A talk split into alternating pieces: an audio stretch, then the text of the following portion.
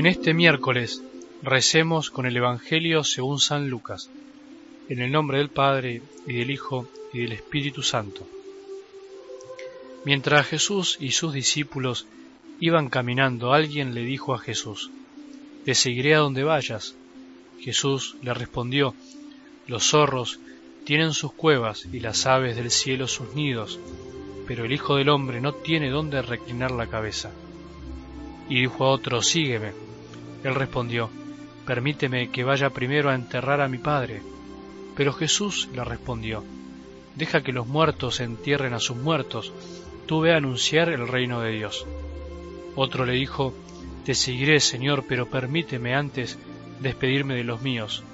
Jesús le respondió, El que ha puesto la mano en el arado y mira hacia atrás, no sirve para el reino de Dios. Palabra del Señor.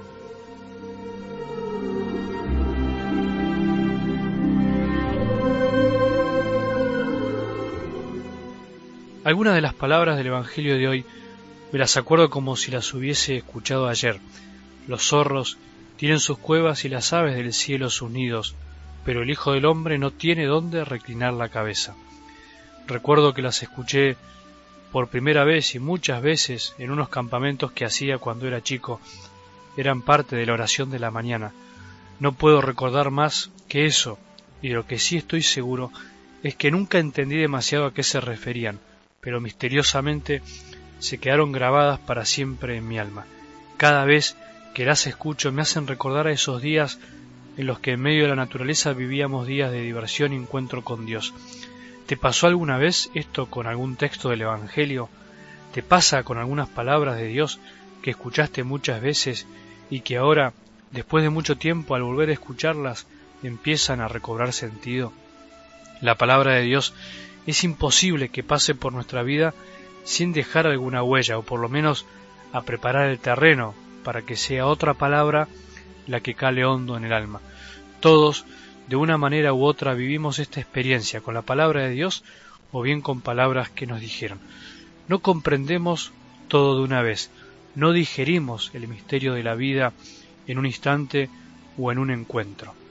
Por eso, y para relacionar lo que te acabo de decir con el texto que escuchamos, podríamos preguntarnos si estos hombres habrán comprendido al acercarse a Jesús con todo entusiasmo para seguirlo lo que les quiso decir.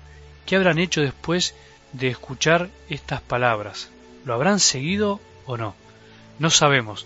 Lo que sí sabemos es lo que les respondió Jesús. Y los peros de las respuestas, los peros de sus respuestas son evidencia de que no comprendían todavía muy bien a quién seguían.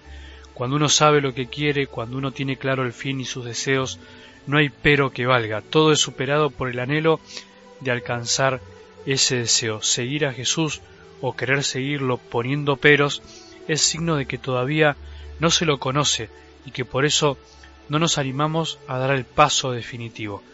Jesús hoy otra vez es incomprendido. Lo quieren, pero no lo quieren completamente. Quieren seguirlo, pero a su manera. Jesús no es siempre comprendido y no siempre se hizo comprender perfectamente. Dejó la puerta abierta al misterio. Hay que animarse a no comprender todo para empezar a comprender algo. Solo cuando damos el paso, cuando nos animamos, cuando nos arriesgamos, empezamos a comprender. En cambio, cuando miramos la vida desde un balcón y no nos animamos a dar el paso, a tirarnos, es cuando en el fondo no comprendemos nada y esperamos lo mágico para empezar a comprender. Siempre habrá una cuota de incomprensión en nuestra vida, para con nosotros, para con los demás y por supuesto para con los planes de Dios. Cuota que hará que no todos nos comprendan bien y cuota de incomprensión que hará que no comprendamos todo lo que Jesús es y a lo que nos invita. ¿Pretendés comprenderlo todo? Te estás poniendo en el lugar de Dios. ¿Querés que todos te comprendan? no te estás poniendo en el lugar de los otros. Ni vos, ni yo, ni los demás son perfectos. Solo Dios comprende todo y solo Dios elige a quien quiere hacerle comprender y a quien quiere ayudar a comprender mejor las cosas. Jesús invitó a estos hombres y nos invita hoy a todos a no mirar para atrás, a lanzarnos al futuro sin arrastrar el pasado, a no anteponer nada ante su amor ni siquiera la propia familia, a no esperar el momento ideal para amar, sino a empezar a amar desde ahora, hoy, sin esperas, sin pereza. Jesús nos anima a no buscar en Él comodidades humanas, sino entrega, amor, acompañados a veces de dolores e incomprensiones, pero para encontrar la felicidad. No se puede tener todo calculado, no se puede esperar a resolver todo para entregarse. Lo bueno es entregarse sabiendo que el camino se va aclarando en la medida que avanzamos, pero sabiendo que con Jesús nunca nos podemos perder, aunque a veces nos cueste comprender.